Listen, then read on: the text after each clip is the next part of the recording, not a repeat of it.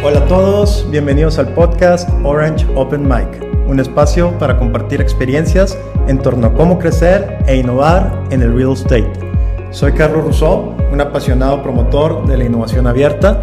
Espero que juntos tengamos la oportunidad de mejorar y transformar al mundo inmobiliario. Aquí los espero cada semana.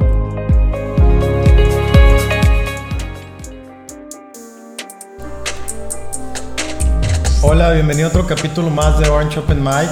Hoy tenemos en el programa a Andrés Asmus desde Toronto, Canadá. Andrés es un emprendedor activo en la industria PropTech que nos platicará cómo a través de su plataforma está influyendo en el cambio de comunidades y ciudades. Hoy más que nunca existen mercados no alineados en lo que demanda la población. Cada vez más las personas buscan nuevas experiencias a diferencia de los proyectos que se viven ejecutando.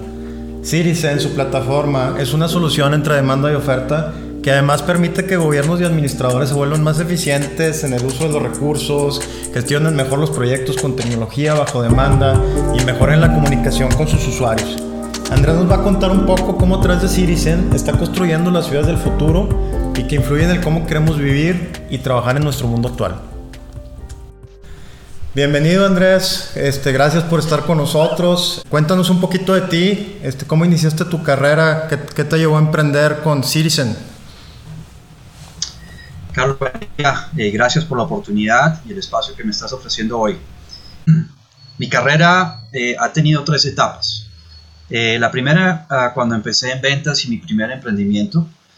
A los 16 años trabajé en una agencia de viajes y ahí aprendí pues, cómo opera esa empresa.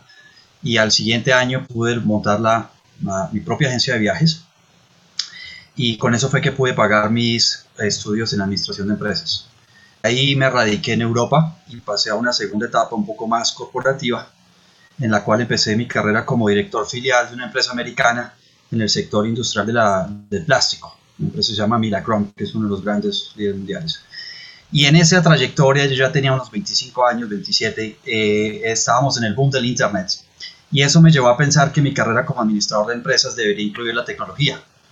Y poco a poco me empecé a mover hacia el sector defensa y armamento y tuve una experiencia con empresas como Overture, que es un líder mundial de este tema en Francia, eh, una empresa increíble, una startup colombiana se llama Miguel Caballero, y otras como Exomos y Blindex. Y esto me dio más que todo experiencia hacia gestión de filiales, grandes cuentas y gobierno.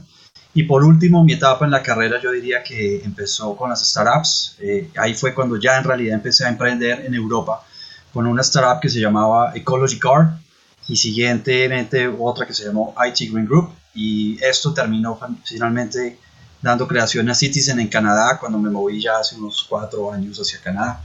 Más que todo esa es mi carrera hasta ahora. Pues muy interesante cómo has ido creciendo en tu carrera y ahorita con el tema del emprendimiento. ¿Qué fue lo que te impulsó a, emprender este, primero con estos startups y ahora con Citizen? ¿Qué fue lo que viste? ¿Por, por qué empezaste en tu faceta de emprendedor?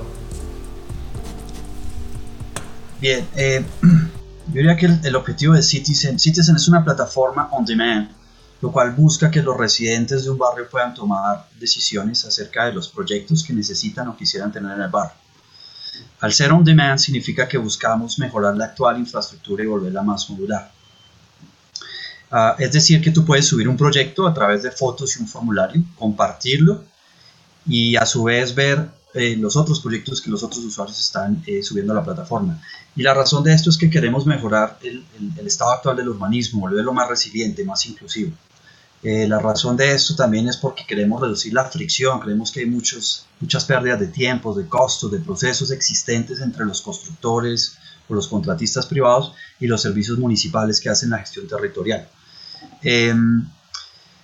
De ahí, pues eh, creemos que esto puede ser una herramienta eh, que le puede ayudar mucho al usuario final y creemos de que también eh, el software es una herramienta que ha permeado muchas industrias y la construcción no será exenta. Ahí es donde he venido presentando un sistema descentralizado de gestión urbana, cual podrá funcionar con más agilidad, eficiencia y, enfocado en comunidades.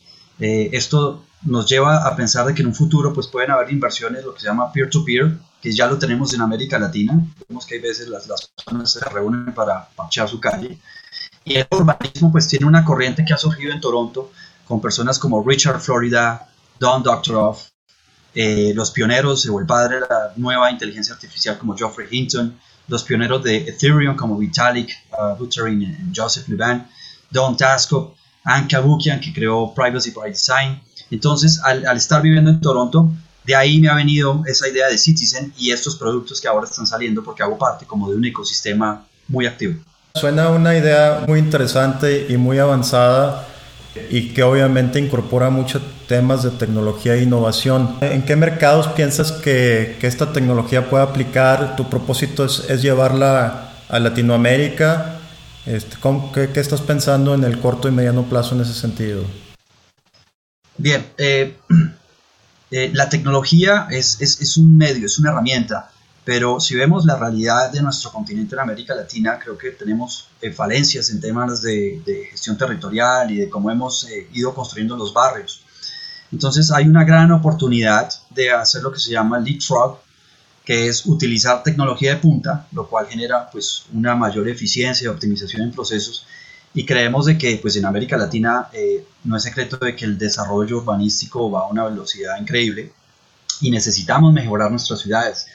Hay factores que no solamente son el tecnológico o, el, o, la construcción, pero tenemos que tenemos un continente increíblemente verde y las soluciones venidas de Estados Unidos o del Asia o de Europa no siempre se pueden adaptar. Entonces tenemos un continente muy verde, eh, tenemos unos problemas muy propios de la región y indudablemente la, la, tecnología es un vector para que hagamos ese salto y, y, mejoremos la manera, no solamente como construimos o eh, pensamos proyectos urbanísticos o de vivienda, pero también la manera como, como vamos a vivir en el futuro. Y el software, pues no es secreto de que ha descentralizado y ha cambiado muchos modelos de negocios en muchas industrias y, y aquí definitivamente tenemos que utilizar nuevas tecnologías como la inteligencia artificial, el blockchain, el quantum computing y muchas otras. Hay un portafolio increíble. Y por otro lado, pues hemos tenido eh, un modelo que es muy top-down eh, de gobernanza. Entonces, eh, el venir desde abajo con la comunidad, con la gente, implicar a la gente, creemos de que es un buen camino para pues, transformar nuestras ciudades. Definitivamente creo que viene una ola muy interesante en, lo que le llamamos el PropTech, la tecnología de los, de los bienes raíces. Pero a ver, cuéntanos, mucha gente hoy en día no entiende este, lo que es la inteligencia artificial o el tema de blockchain. No sé si nos pudieras explicar un poquito sobre estas tecnologías, qué son y cómo las puedes incorporar a administrar eh, ciudades o comunidades de una manera pues más inteligente y más eficiente. Bien, eh, yo creo que las ciudades son nodos de talento, son espacios geográficos y son también eh, hubs de, económicos. Y creo que se nos han olvidado dos que son muy importantes, que es la naturaleza y la cultura ciudadana. Desde el punto de la inteligencia artificial, pues es una tecnología que ya la estamos utilizando en los motores de búsqueda, en nuestros teléfonos portátiles. La inteligencia artificial no es nueva, ya lleva eh, varias décadas desarrollándose. Lo que pasa es que yo creo que llegamos a un punto de inflexión donde ahora pues tenemos muchos más datos, estamos produciendo muchos más datos y, y esos datos vienen a nivel de gobierno, eh, son datos personales, las mismas empresas producen una cantidad de datos y el cruce de esa producción de datos pues lleva a que generemos nuevos servicios.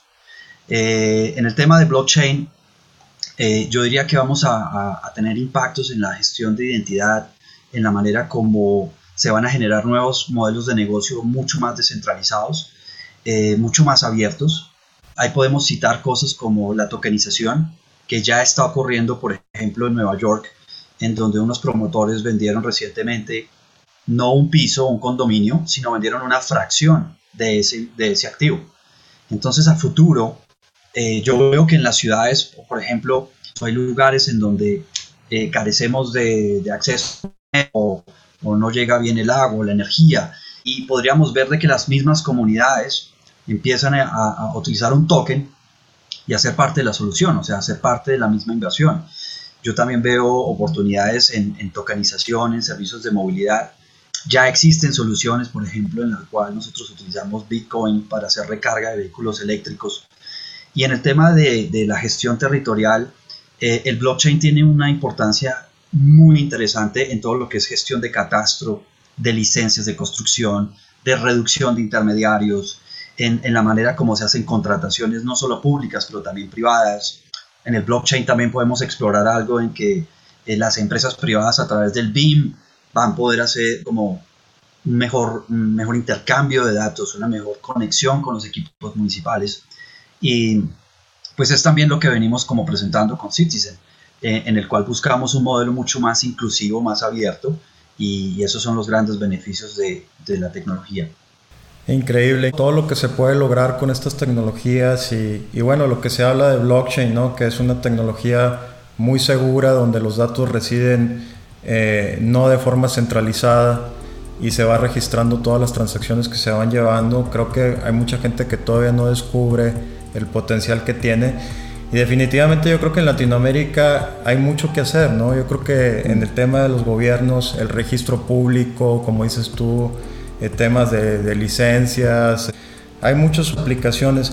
Ahora, con toda esta tecnología que mucha gente todavía no digiere, ¿A qué retos te estás enfrentando por estar a la vanguardia en este tipo de programas?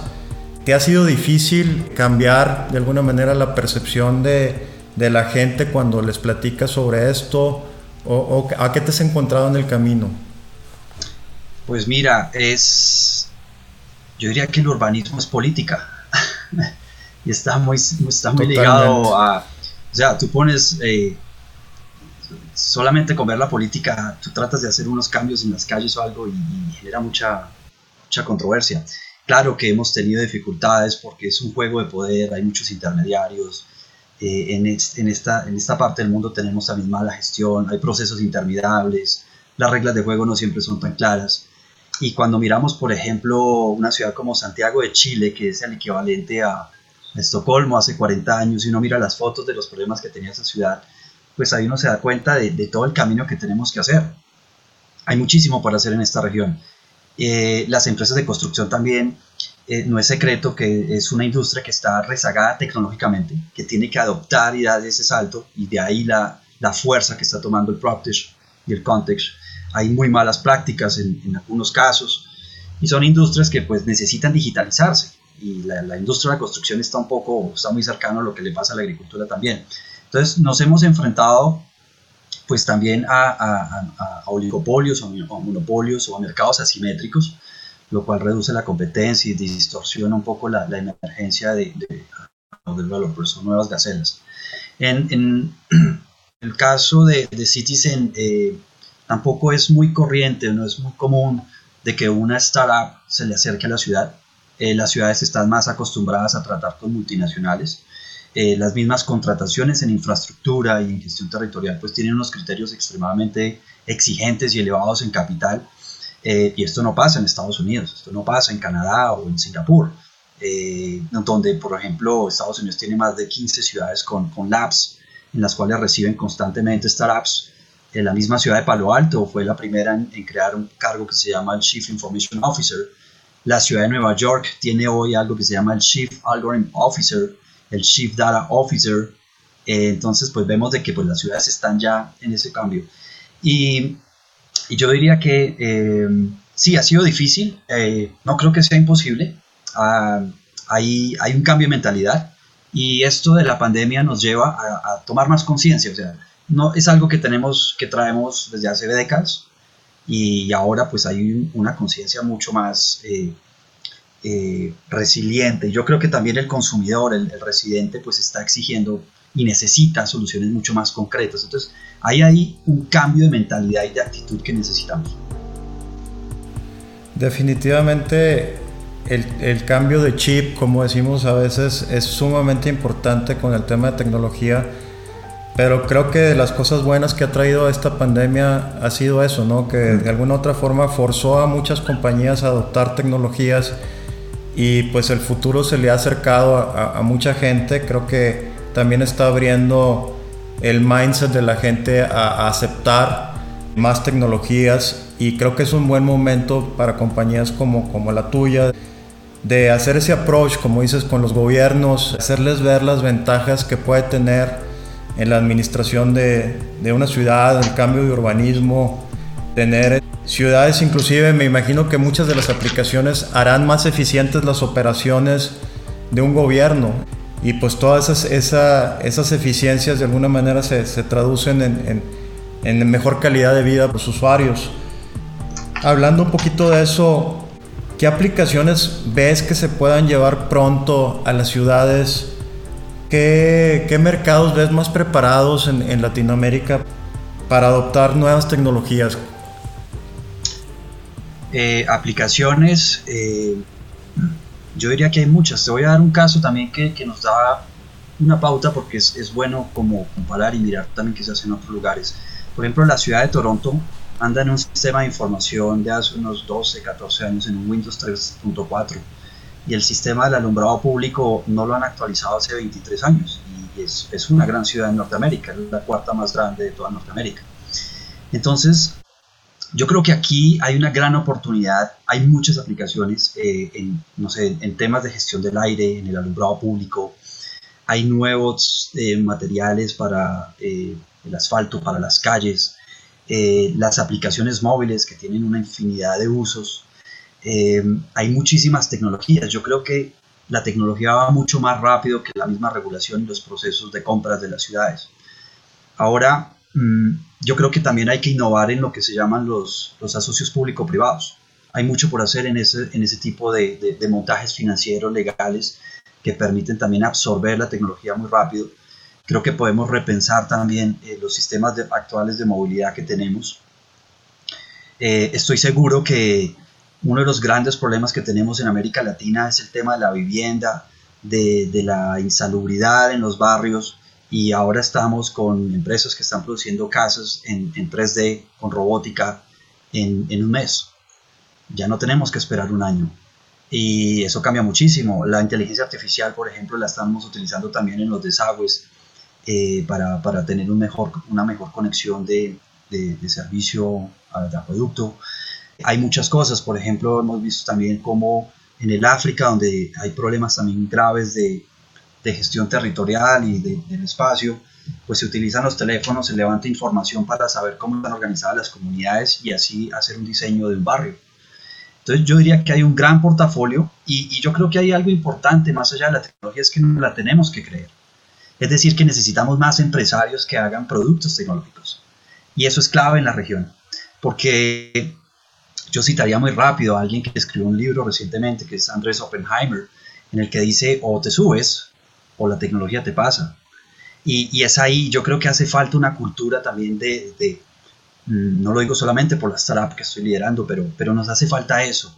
Yo creo que no todas las soluciones vienen de afuera y podemos hacer muchas cosas porque tenemos un, un continente que tiene sus propios, sus propios problemas, pero también tiene unas grandes oportunidades. Creo que podemos tener una calidad de vida increíble porque somos un continente verde. Tenemos muchos recursos hídricos, tenemos mucha energía, pero no la hemos sabido adoptar esto de las energías renovables requiere tecnología, eh, como poder, por ejemplo, empoderar las farmas solares, la energía eh, eólica, y eso tiene una incidencia directa en la movilidad y en muchos otros casos.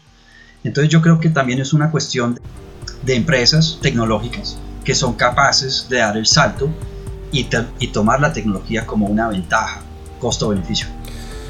Sí, definitivamente. Y, ahora que estás este, viviendo en Canadá y, viendo ese contraste de, vivir en un país tan avanzado en comparación a otras economías, ¿cómo has visto la evolución de, toda esta tecnología, lo que le llaman el PropTech en los últimos años?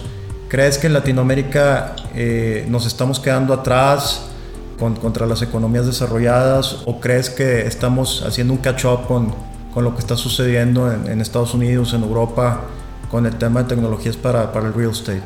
Mm. Bien, muy interesante tu pregunta. sin duda el tema de inteligencia artificial ha tenido una fuerte inversión, por ejemplo, en países como Estados Unidos, eh, la misma Canadá, que es una de las cunas de la inteligencia artificial, la China.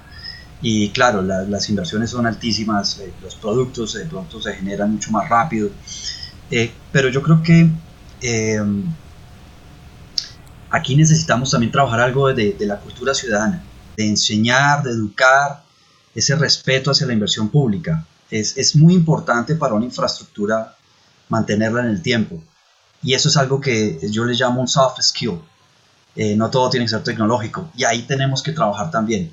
Yo diría que si bien pueden haber brechas o, avances tecnológicos, igual estamos en un mundo muy conectado.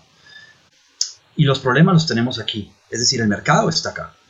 Y la tecnología se valoriza es por el mercado. Entonces, eh, si bien hay avances, eh, yo diría que eh, no todas las soluciones, por ejemplo, de europeas pueden funcionar aquí. Ahora hay un concepto nuevo que se llama la ciudad de los 15 minutos, en la cual tú tienes todo en 15 minutos, todo lo que necesitas. Y cuando vemos nuestros territorios que son accidentados, que tienen unos climas, una topología muy diferente, pues no estoy muy seguro de que ese concepto europeo pueda funcionar muy bien aquí. Entonces yo diría de que tenemos que sacarle ventaja a esa evolución del practice, del context, eh, y, tenemos que ser muy ágiles sobre todo en cómo adaptamos esas tecnologías. Hay muchas tecnologías de código abierto. Eh, mucho de lo que se hace en blockchain es código abierto. No hay protección intelectual. Eh, yo creo que también hay talento en la región y hacer un algoritmo pues utilizando datos y hacer procesos de machine learning, creo que somos capaces de hacerlo. Entonces, eh, el ejemplo que te di recientemente de la ciudad de Toronto y recientemente también vi que en el estado de Nueva York tampoco es que hayan hecho muchas inversiones. Entonces, lo que tenemos al frente es una súper oportunidad y creo que las empresas que están haciendo construcción, las empresas que están haciendo proyectos financieros, deben ser un poco más osadas y tomar un poco más de riesgo. Pero la tecnología va a una velocidad increíble y creo que la podemos adoptar muy bien.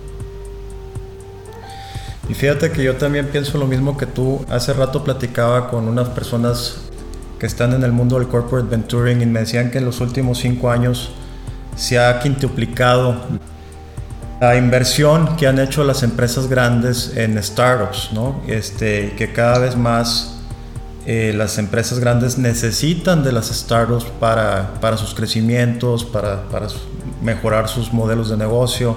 Entonces cada vez estamos viendo más dinamismo en ese sentido y definitivamente está cambiando mucho la dinámica de mercado. Ahora bien, también con, con, toda esta tecnología nueva de los smartphones y las computadoras y el acceso que todo mundo tenemos a estas tecnologías, como que la cancha se está nivelando para todos, ¿no? Y creo que ahí está la oportunidad. Como dices tú ahorita, por ejemplo, puedes conseguir cursos muy interesantes por internet, pues en una fracción de lo, de lo que cuestan y todo eso le, brinda una oportunidad a países como latinoamericanos para, para, ponerse al nivel de países como de primer mundo, ¿no? Entonces, pues definitivamente, como dices tú, hay que cambiar la mentalidad, hay que apostarle también este, a, las nuevas empresas.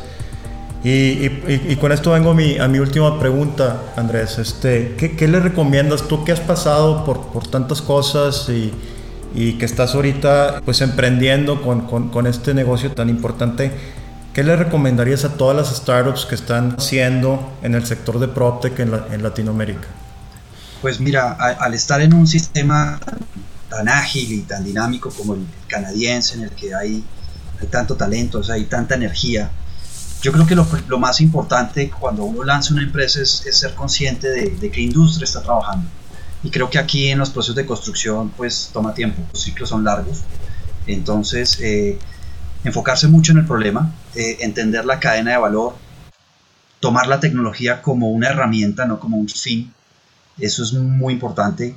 Eh, no enfocarse tanto en, en, cuánto dinero va a levantar, sino realmente en qué valor está aportándole y, y ser un poco osado. Cuando digo esto es, creo que es una, una industria que necesita cambiar, que necesita evolucionar y hay que osar para crear nuevos modelos de negocios. Eh, no de pronto va a ser fácil, pero, pero hay que crear eh, modelos hacia nuevas experiencias de usuarios. Eh, y también puede suceder en mercados como los business to business. yo creo que es muy importante hacer una muy buena exploración del segmento en donde se va a colocar ese producto. y por la tecnología, la verdad, creo que estamos en un mundo súper abierto, está al alcance eh, las brechas se están reduciendo muchísimo y tener presente siempre de que una empresa eh, es, es, es, la clave y estamos, estamos en una revolución industrial. A veces se nos olvida eso, pero esta es una gran revolución y ahí hay que ser ágiles, hay que prepararse y, las herramientas están en realmente digitales. no tienes que ir a la universidad hoy para aprender una cantidad de cosas, las tienes en la mano. Y, bueno, y tú cambias un país es con empresarios, no con funcionarios. Tú generas riqueza en un país es creando empresa. Y ahí creo que tenemos un gran mercado, somos casi 600, 700 millones de personas, entonces es una gran oportunidad y tenemos muchísimos problemas, tenemos un super laboratorio, hay mucho por hacer y se necesitan empresarios, se necesita una actitud y eso, eh, eso creo que lo podemos sacar. Y es parte de, también de mi generación, que tengo casi 40 años, 40 y pico. Yo igual empecé muy temprano, eh, aprendí de otros y creo que eso es muy importante. Y los ecosistemas también se están moviendo muchísimo en México, en Argentina, en Colombia. Entonces hay un, hay un deseo y, y si bien nos hace falta un poco de capital riesgo, yo creo que hay muchísimo por hacer. Definitivo, Andrés. Oye, pues felicitarte por, por todo lo que estás haciendo, lo que estás emprendiendo. Creo que Citizen va a cambiar a muchas ciudades con todos sus servicios y soluciones que está prestando. Encantado de, darle seguimiento al, crecimiento que vas a tener en la región. Y, pues muchas gracias por haber participado en este podcast. Creo que dejas muchos mensajes para, para todas las empresas latinoamericanas que están este, empezando en todo esto de PropTech. Eh, y esperamos luego volverte a tener con nosotros para que nos cuentes más de, de, la evolución de Citizen. Y bueno, pues de nuevo muchas gracias Andrés, que estés muy bien. Carlos, gracias a la oportunidad y pues tú eres un gran empresario también y estuve muy contento de compartir este, este tiempo contigo. Hasta luego.